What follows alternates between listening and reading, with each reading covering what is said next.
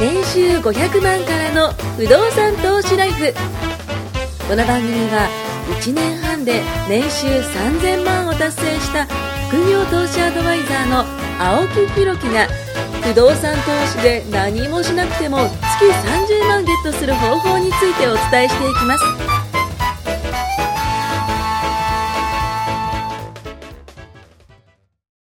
お願いします。お願いします。ちょっと前回はですね、あの、努力しろっていう話をしました。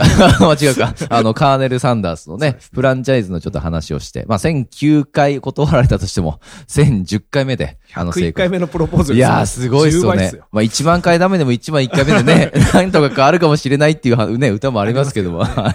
まあ、あの、努力はしてくださいと。で、ただ、あの、ね、上から引っ張られる力っていうのも必要ですよっていうのは、まあ、前回伝えました。まあ、今回148回目ということで、あのーまあ、伝えたいことがね、えー、また、今回はね、時事ネタかななどっちかっていうと、なんか今時の話をちょっとしようかなと思うんですけど、まあ、それこそ題して、今時の建物ができましたっていうね、あの、ちょっと題なんですけども、まあ、たまたま僕がニュースを見てたんですよ。不動産のニュースとかをバーッと見てた時に、あ、これ面白いなということで、ちょっとシェアしようと思ったものがありました。えーっとですね、シェア型の賃貸住宅。えーシェアプレイス共同っていうのがね、ちょっと出たんですけど、まあなんで、あの、これ見て僕が伝えようと思ったかっていうと、僕もともとあの、小田急沿線沿いに住んでたっていうこともあって、結構こう、共同駅だったりとか、えー成城学園駅だったりとか、えーなんかこう、あの、まあ、鶴川とか、そっちの相模大野とか、まあ、あのあたりとかもこう結構行き来してたんですよ。まあ、仕事の関係とかもあったんで。でその時に、あの、共同ってね、こう見た時に、あ、なんか、こう、意識がそっちに向いちゃったっていうのもあると思うんですけども、まあ、シェアプレイス共同っていうところができたんですよね。な東京都の世田谷区に、えー、まあ、大体50室ぐらいね、えーできたらしいんですけども、これ、築28年の、あの、元々の寄宿舎えーをですね、えー、リフォームしたものなんですよ。で、これがですね、えっ、と、まあ、共同って書いてあって、あの、千歳船橋駅が徒歩8分。まあ、千歳船橋の方がちょっと近いんですね。えー、千歳船橋っていうと、あの、木梨サイクルがあるのはあの辺りでしたっけ？なんかんか、確か確か、千歳船橋とか、あへの、ー。なんかもうその隣だったかな、うんうんうん。ちょっと忘れたんですけど、まあ、その辺りとか。で、共同駅徒歩13分にある、まあ、先ほども言った築28年の寄宿舎を、えー再生したと。で、共用スペースに Wi-Fi 設備、ね、Wi-Fi 完備のワークスペース。まあ、いわゆる、こういう机に、こういうっていうかわかんないと思いますけども、あの、デスクワークできるね。ラジオですからね。そうそう。さっきから身振り手振りで一生懸命机の形をやってますけど。デスクワークできる、うん。その机、ね、あ、カメ、まあ、いわゆるワークスペースをこう用意したりとか、えープロジェクターを完備、えーしたりとかですね、えースタジオ、で、気分転換や、えーワーケーション気分での、えーテレワークにも、えー適した、まあ、中庭ですね、パティオってやつですね。中庭も用意したと。で、個室は、えーベッド、机、椅子、冷蔵庫、えーこれらをね、備えた部屋から、ベッドのみ、家具なし、などの部屋までね、多くのバリエーションをこう用意したと。で、入居者のニーズにえー対応するとともにそうそうそう、無駄な、えー家具を廃棄して、えー抑制にもつなげる。まあ、これ何の話かっていうと、要は、に、築28年、まあ、築30年ぐらいの、えーまあ、ボロボロでもないんですけども、まあ、ちょっとこう古くなってきたなっていう建物を、今、それこそね、コロナの影響で、えーデスクワークだって、まあ、いわゆる自分のね、自宅で、えー仕事しなさいみたいな、ね、あのーリモートワークとかあるじゃないですか。で、その場合に家で仕事する方が多い。で、こういう働き方になったから、じゃあ古い家を改装して、今時のその仕様に変えようっていうことなんですよ、これに関して。リノベですよねそうそう、リノベ、リノベ、リノベです。一棟丸ごとリノベそうそうそう、糸丸ごとリノベして Wi-Fi の完備もしたし、プロジェクター。で、プロジェクターがあったらそれこそ会議がね、そこでできるかもしれないし、で、ちょっと気分転換にね、中庭こうちょっと散歩したりとか、なんかそういうのもね、こうできるってことなんですよね。で、新型コロナウイルス感染拡大防止に、えー対応するため、えー共用部には、まあ、非接触検温器、とかね、えー消毒用のアルコールとか、えーアクリルのパーテーション、えー CO2 検あセンサーを、えー設置したり、まあ、館内に、えー抗ウイルスですね、えーそういう抗菌剤とかも施工したりとか、まあ、抗菌剤ってなんかあれですよね、こう、目に見えないやつでプシュプシュってこうなんかスプレーとかなんかそういうのして、あの菌がね、こう繁殖しないようにしたりとかも、あの実際ありますけども、まあそういうのをね、こう、まあ施工した、えー今時の築28年なんだけど、今時の、あ建物にこうね、リノベーションしたっていうのがね。28年平成初期ぐらいですね。ああ、そうですね。えっ、と、今、平成32年ぐらいなんで、もう4年ぐらい、ね平成4年ぐらいの時ですね。で、だからバブルがちょっと弾けた時ぐらいに、うんあの、まあ、できたやつですね。まあ、これはね、ニュースを引っ張ってきたんですけど、このように時代に合わせて、まあ、不動産も変わってくると。うんで、僕がね、今後作りたい。であのーちょっとマンションっていうのちょっとあって、まあまあ、ゆくゆく、本当にゆくゆくの話なんですけどもうん、すべ、てアプリで完結するマンションっていうのをちょっと作りたいんですよ。うん。で、共用部の予約うん。例えば、ここのスペースも、えー、それこそネットで、うん。えー接続して、なんかそのサイトでこう、うん。それこそ予約取ったりするんですけども、まあ、こういうふうに、なんだろう、人がいなくても、勝手にネットとかアプリとかで、全部予約が済むとか、あと鍵とか、まあ、非接触です。よ。ことあのパス、あの、えースマホとかにうん、えーそういうアプリを設置しといて、ピッてこうやれば、鍵が開くとか。そう、この前、あの、鍵の話で、はいはいで言うと、あの、ミラコスタに泊まったんですああよ。おいいじゃないですか。あの、ディズニーっすよね。鬼の予約して、指もげるぐらい予約したら、やっと取れて。あれすごいですよ。ミラコスタねキャンセルが出て、はいはいはい。部屋が出た瞬間押さないと、ねまたすぐ満室ですってなって。いやすごいな、やっぱデ僕もねィズニーはね。ずーっとテレビ見ながら、はいはいはいずーっと2日間ぐらい予約のボタン押してたら取れちゃった。あ、いけたんですか？いいじゃないですか。うん取れたと。で、したら、僕、ミラコスタ泊まりに行ったら、今すごいですね。スマホが鍵なんですよ。やっぱそうですよね。もうアプリでフィューンって鍵が出てきて、キラキラキラ。カードキーとかもないんですよ。昔行った時ってカードキーを人数分名前入りでくれて、ああれがちょっと嬉しかったり、デはいィズニーホテルとかアンバサダーとか。くれたじゃないですか。はい。最近は、なんかもうアプリで、ああ、すごいですねすごいなあの、既存の施設もやっぱりそうやって良くなってるから、非接触とか、はいそのアプリ完結とか、コストダウンになりますよ。そう。そこも実は、そ鍵もそうなんですけど、ね。僕は今カードキー持ってるんですけど指さしても誰もわかんない。今一生懸命会議室の入り口を指さしてるんですけど、青木さん。でそういう鍵とか、あと電気。うん。ね、それからリモコン、まあエアコンとかリモコン、うんうんうん。それから宅配ボックスの管理とか、マンション組合の投票なんかも全部アプリでね、こう完結することができたら、まあこれはね、ちょっとね、その、あの、あまりにもできすぎちゃうと、えー逆を言えば、コンシェルジュさんも管理人さんもいらなくなっちゃうってことはね、まあ、人件費がかからないっていうのは、オーナーにとってはいいんですけども、働く人がね、ちょっと少なくなる。そうそうそう、雇用としてはちょっと少なくなるんですけど、まあそういったシステムを作れば、まあセキュリティは万全するじゃないですか。そのアプリで、えー使える、あ、こっからはね、ちょっとね、また別の話なんですけど、そのアプリで使える仮想通貨っていうのも作ったらすごい面白いと思うんですよ。そのマンション、あ、マンションというか、まあ、じゃあアパートでいいですよアパートで、えっ、と、例えばじゃあ、えー、目黒区とか大田区とか、例えばじゃあ都内にあったとしましょう。で、目黒区なんかは、その、僕も目黒区住んでるんですけど、商店街って結構いっぱいあるんですよ。なんか地元に、えー密接みたいな商店街が結構あって、その地域の商店街なんかでも使える仮想通貨を作って、で、それで家賃を払うこともできれば地域振興そうそう、地域、そうそうそう、そう、もうおっしゃる通りです。地域振興券みたいなものを作れば、地域の活性化になるんじゃないかなと僕は思うんですよ。だからそれがアパートを建てて、えっと、オーナーさんの利益になるだけじゃなくて、そういうものをこう地域でこう作って。青木コインみたいなやつそうそうそう。なんかね、僕そういうのすごいいいなぁなんてちょっと思ってて、まあ、もしトシさんとかもね、なんかそんなようなものを作りたいみたいなのあります？建物。こんなのいいんじゃねえかなみたいな。今の話聞いてすごい面白かった。僕は逆に、はいまあ、まずちっちゃいことからね、はいはい一棟のと人のとかじゃなくて、実は僕、事務所を借りたいとずっと思ってああ、そうですよね、そうですよね。うん。て探しまくったんですよ、はいはい。でまあ、池はあるんですよ。僕は横浜の北部の方のはいはい緑区に住んでるんですけど、僕の近くで大きいそういうのがいっぱいあるとこって言ったらやっぱ新横浜。ああ、新横ね。いわゆるビジネス街行くと、はいはいはい一テーブルいくら。ここもそうじゃないですか、シェアオフィスで。そうですね、そうですね。ねここもそうですね。で、まあそこそこの値段出せば、まあ Wi-Fi があって、カウンターのデスクがあって、まあ占有するか、共用あかでまたあ、そうですね。こ個室なのかあれですね。はいはいはい。ろいろ調べたんだけど、新横まで行くんじゃなくて、僕ね、歩いて行けるところに欲しかった。あ、自分の家からですね。で青木さんの。のその歩いて18分とかって理想なんですよ。はいはいはい。そう5分だと近すぎて運動にもならねえし、うんうんうん。あ、運動にはなるね。確かに確かに。20分ぐらい理想なんですよはいはい。ちょうどい。いいかなと思ってて。で、最初、地元の駅で探したんです。まあ、食うとこまんまないちっちゃい駅なんで。ちょっと歩く、20分ぐらい歩くと、はいはい。あって、うんそういういい駅があって、はいはいはいだからそこにしようかなと思って探してたんですけど、うんうんまあ、なかなかないから賃貸うんうんうん。で、ワンルームを借りて自分でそれなりに仕立てて、はいはいはい自分一人のワンルームだったらはい1000円で、はい。はい。どっちがいいか。でもなんかしっくりこなくて、うんうんなんかし、またしき、借りる、借りるっていうのがね、どうも嫌いみたいです。僕あー貸すのは好きなんだけど、借りるのはあんま好きじゃないみたいです。頭をよぎるんですよ。はいはいはいこの部屋を持ってるオーナー。まあ、いや、それすげえわかります。そうローンをその人が返してるのをなんで俺が返さなきゃいけないんだっていう思いも不動産オーナーはそうですよね。そう誰かの、ね、そうあの それこそ、払う側よりそうそう借金を返してもらうそうか。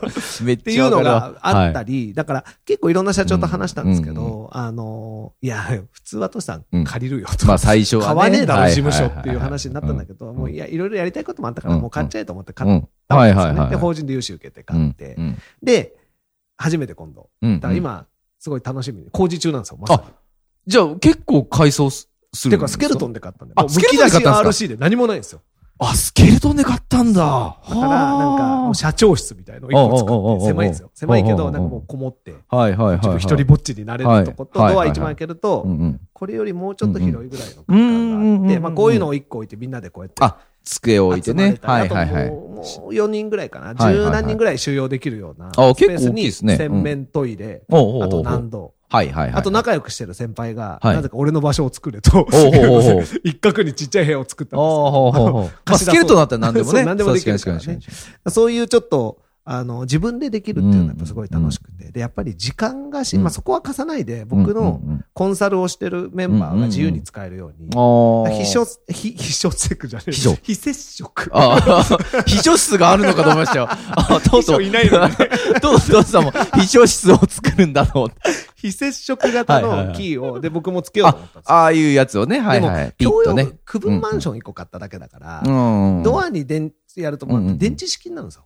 鍵屋さんの、鍵のことは鍵のプロにと思って、僕あの、近くにあるキーセンターの人はいはいはい。アポ取って。鍵について勉強させてくれる。わけのわかんないアポ取って言ってきたんですよ。で、実はこういうのをつけようと思っててって言ったら、いろいろその鍵屋さんは鍵のトラブルを、うん。その近所でいつも解決して回ってるわけですよ。閉じ込んだとか、かなくなるとか、その、それこそうん暗証番号のやつの電池があーいわゆる開ける方ですね。そうそう。とか、何がトラブル多いか聞いたら、ダントツそっちが多いって言うんですよ。あ、そうなんですか。その電池式の暗証番号のやつは結構大変ですぐ壊れるし。ああ、で、そうなんだ。意外とバチンバチンバチンバチンみたいなアナログ式の機械式の暗証番号の。ああ、押すやつね。はいはいはいはい。でやっとくと非常に壊れにくいし、直せるし。っていうのもいろいろ教えてくれて、ああ、やっぱプロに聞く方があ早い確かに確かに。あ、そうなんですそういね。ろんなので鍵の情報を見ると、そのサイトには当然これが一番いいって書いてあるわけですよ。ああ、まあまあまあまあまあ、いいわゆるそう、売りたいからね。で、も、直してるサイトに聞くっていうのはありだな僕、キーセンターの人にアポ取って、わけわかんないですよ。鍵屋さん行って打ち合わせしてるんですよああ、確かに。それでもプロですもんね。でうん、教わって、あ、じゃあそれにしようみたいな。だから、その共用部はみんなが好きな時に使えるようににして、鍵なしで。ガチガチそうそう、ガチでね。ガチガはいはいはい。だからそんな、なんて言うんだろう、自由に使えるようなワークシェアみたいのもできるように、なんか自分が欲しかったものを逆に作っちゃえば、絶対使いたい人いるだろうなと思って、ちょっと心疲れてていや、めっちゃいいじゃないですか。じゃあ、リフォーム中ってことですね。そうそう今まさに。あーすごいで、な。ここ今日収録来る前にちょっと早起きして現場に寄ってきたんですよ。ああ、そうなんですか。職人さんいるかなと思って。でもさすがにまだ早すうんぎて、いなかったです。あああ、そうですか。でえももう1、2ヶ月で多分できるので。え。えー、じゃあ結構しっかりした工事するんですね。あもう1 1ヶ月から。だから今、軽鉄が立ってるぐらい。うーんあ、軽鉄ってわかんないはいはいはいわかるでしょまあ、いわゆるその、骨、骨組みみたいなね。そうそうそうはいはいはい。間仕切り壁の下地です、はいはいはい。簡単に。ああ、やってたな。が立ってて、しーちゃんとかね。そうそうそう、はいはいはいこれから石膏ボード入って、ああ、はははただね、古いマンションを買ったので、はいはいはい。まあ、天井が低いんですよ。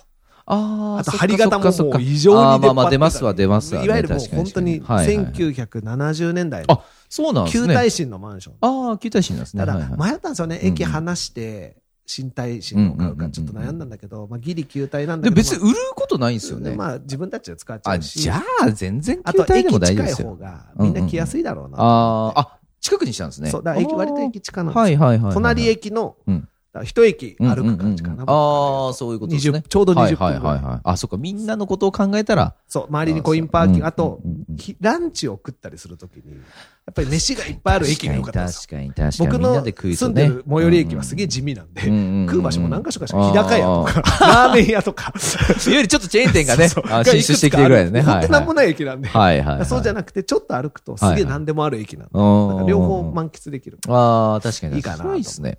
それも、僕はやってみたい建物があったんですけど、まあ実際やることができそうなので、今ちょっとすごいワクワクしてええいいっすね。なんか、その、ね、トシさんが今やられてるのって、その古いものを、まあこ、この僕がさっき話したのもそうですけど、その古いものを今時風に新しくするっていうので、で、それこそ僕も家からこうやって歩いてるときに、結構古い、そのもう本当築50年とか、なんかめちゃくちゃ古いような木造のちっちゃいような家に、下に、その、そこに店舗として、おしゃれな今時の、なんか洗剤屋さんとか、なんか結構あるんですよ。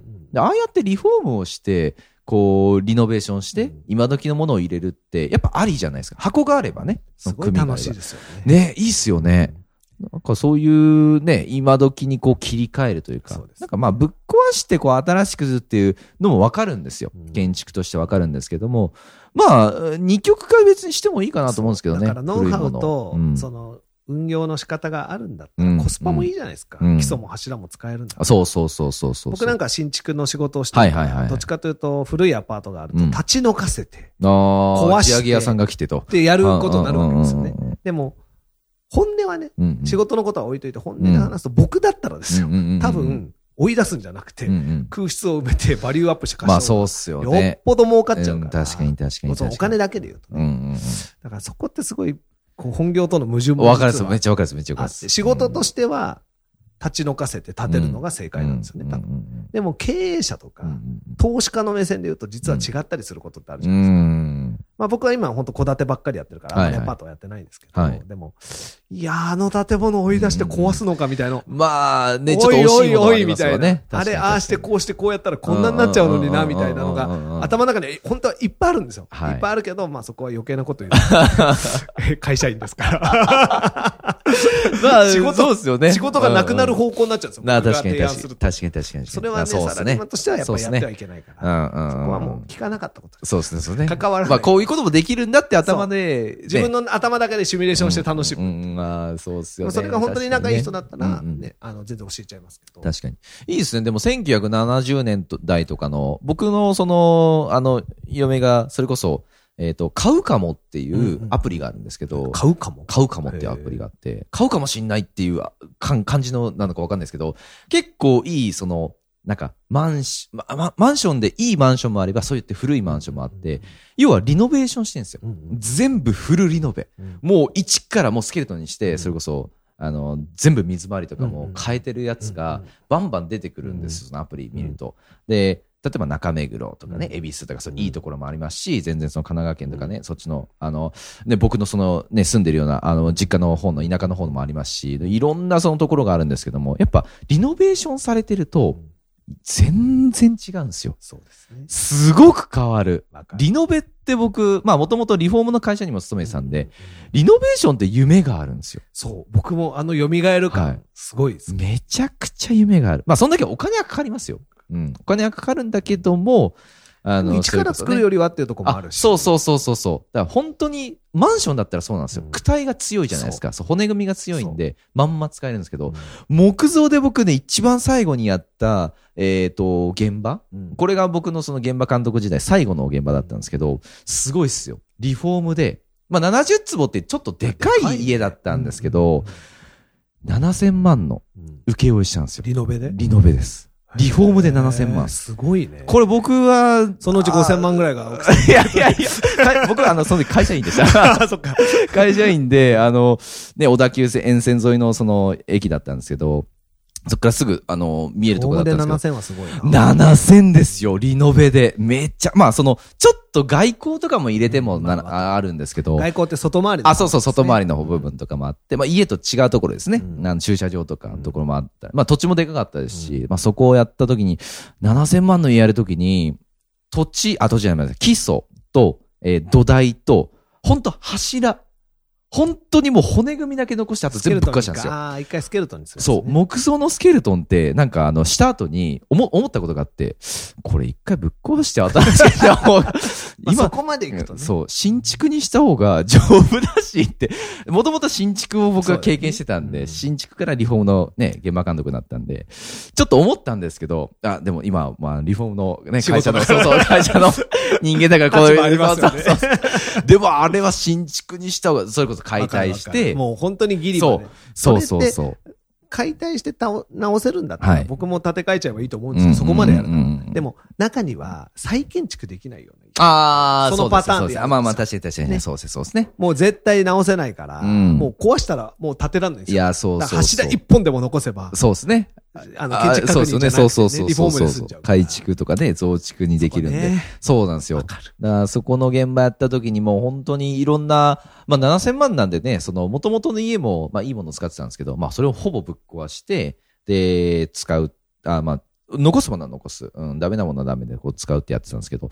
まあなんかね、やっぱし、リフォーム。リフォーム楽しいっすよね。そう、その後めちゃくちゃリフォームの仕事したいなあ、リフォームめっちゃいいっすよ。リフォームの部署行こうかな。リあ、め、め、いいんじゃないですか？なとか言って。例えば、今新築をもうね、ね22、3年やってるから、その人がそれこそリフォームやるって言ったら、面白いよ。だって今の1年目にね、それこそ売ったお客様が20、築22年ってことは。いや、勉強しに、別に給料とかも何でもいいんで、その。めっちゃいいっすよ。勉強ね、仕事しながら勉強とか面白そうこれはね、特にね、その、まあ、これ聞いてる現場監督の人もしいたらあれですけど、僕は思ったのは、新築ってまあ、ある意味、今の家しか知らないんですよ。言うてしまったら。確かに新しく建てる技術はあるし、えー、新築のその、なんだ、設備のね、最先端とかも知ってるし、それすごいいいと思うんですよ。今の建築基準があってるけどいいと思うんですけど、リノベに行った時に僕はびっくりしました。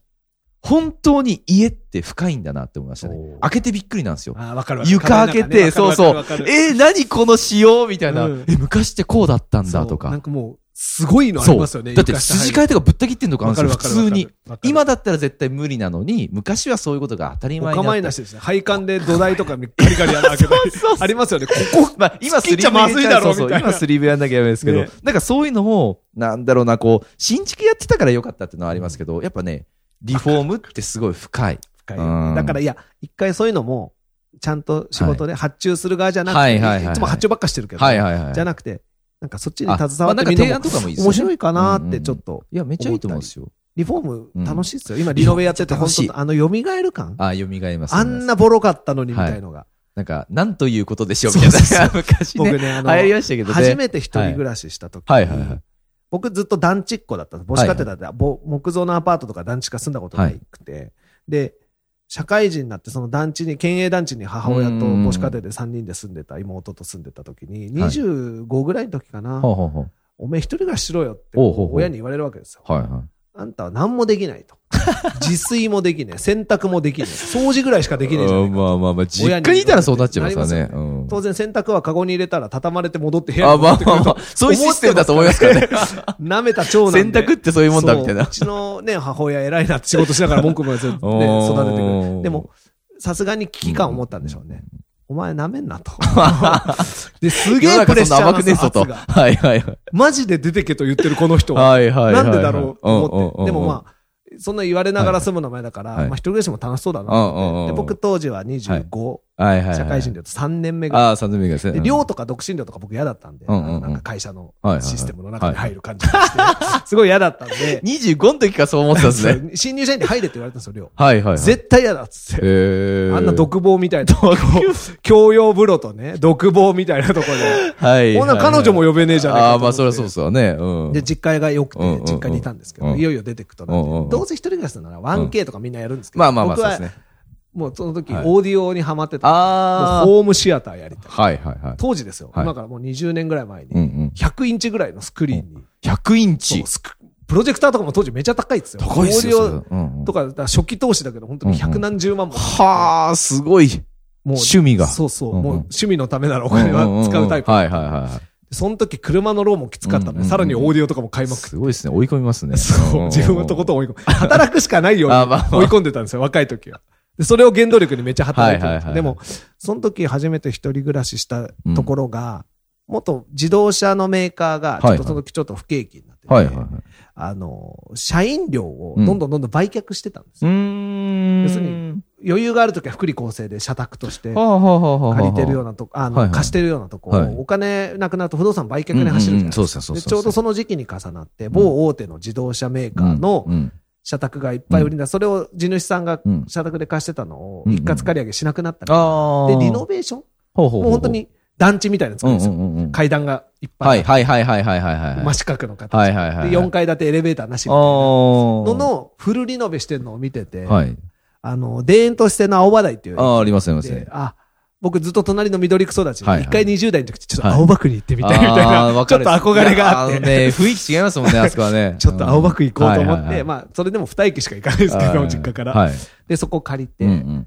築40年近い建物だったんだけど、うん、3K みたいな間取り。ええー、あ、でかいんですね。昔の 3K みたいのをワン、はいはい、いや、45平米で3つ部屋あったんですよ。あ、じゃあ、だからめっちゃちっちゃいんですか ?4 畳半、4畳半、6畳、あと、ダイニングキッチンですよ。キッチンはいはい。あ廊下がないですよ。昔のいわゆる団地社宅のが 1L になったんですよ。うんうんうんうん。でかいですあのボロかった社宅が、こんな綺麗になるのか結構衝撃で。いや、なるんですよ。マジかと思って、一人暮らしをそこで始めて。もう気分は新築です。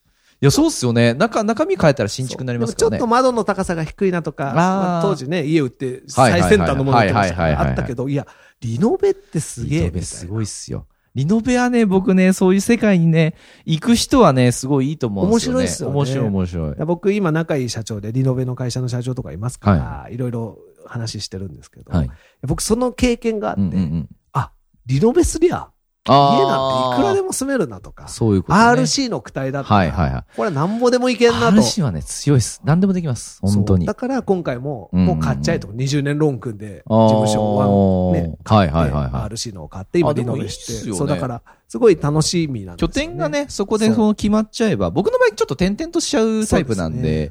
本当点々としますよね。このラジオ撮ってる場所もどんだけいや、引っ越し魔人なんですよね。まあちょっとね、あの、据え置こうかなとは思いますけど。まあそんな形でね、次回も聞いてほしいと思います。はい、ありがとうございます。ありがとうございます。